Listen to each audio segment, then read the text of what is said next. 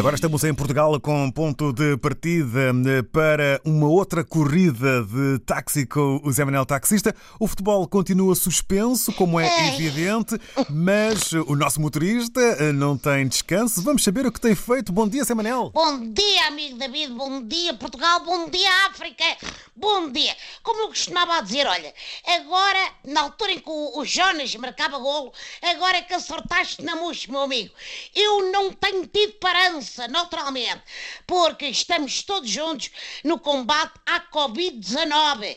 Como sabes, não foi só o Frederico Barandas que foi à tropa, ele esteve nas guerras do Afeganistão e de Alcochete, mas eu também cumpri o meu serviço militar. E então, tu, que recebi uma requisição civil e fui realistado, Catano. A minha missão é andar com o meu carro de praça devidamente equipado, com um altifalante no tejadilho, a dar conselhos ao pessoal.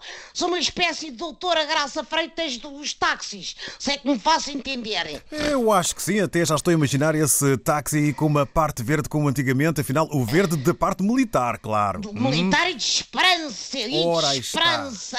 Parece muito bem. E que recomendações é que tens feito às pessoas? Bom, lembro coisas evidentes, como por exemplo, fiquem em casa, Catano, estamos de quarentena.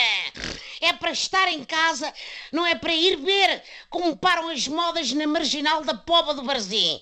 Ou então diga assim, é para desinfetar as manápolas, para lavar e esfregar, epá, até desaparecerem as linhas da palma da mão. Não se preocupem porque as ciganas videntes e tal conseguem ler o futuro depois nos cotovelos, é ou não é?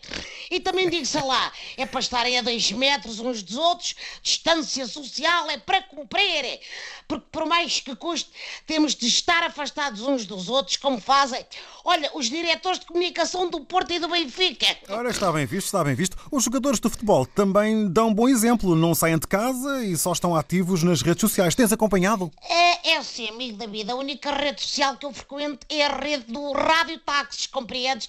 Mas vou sabendo as novidades pelos jornais, os quiosques que mantêm-se abertos e tenho efetivamente visto os vídeos dos futebolistas a fazerem exercícios em casa, a jogarem à bola com papel higiênico. É bonito, é bonito. Andaram a sambarcar o papel e afinal é para andar ao pontapé ao papel. Oh, Catano, bom, mas aquilo faz mesmo confusão, sinceramente. Estou para a achar que sou um pouco vídeo-árbitro e ponho-me a tentar apanhar, a tentar apanhar abdominais ocorridas na passadeira em fora de jogo.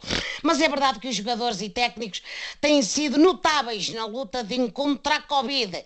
E os nossos clubes de futebol também bate palmas, quer dizer, bate cotovelinhos à solidariedade das mais diversas agremiações esportivas ao Sistema Nacional de Saúde.